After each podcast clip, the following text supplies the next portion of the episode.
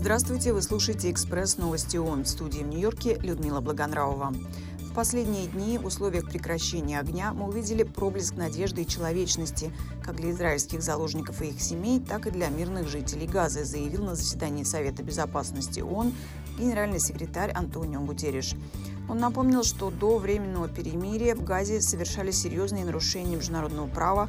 В результате бомбардировок 80% жителей сектора вынуждены были покинуть свои дома. Он также осудил ракетные обстрелы Израиля и использование гражданских лиц в качестве живого щита боевиками Хамас. Глава ООН напомнил о необходимости выполнения всех положений резолюции 2712 единственной на сегодняшний день резолюции по текущему конфликту, принятой Советом Безопасности.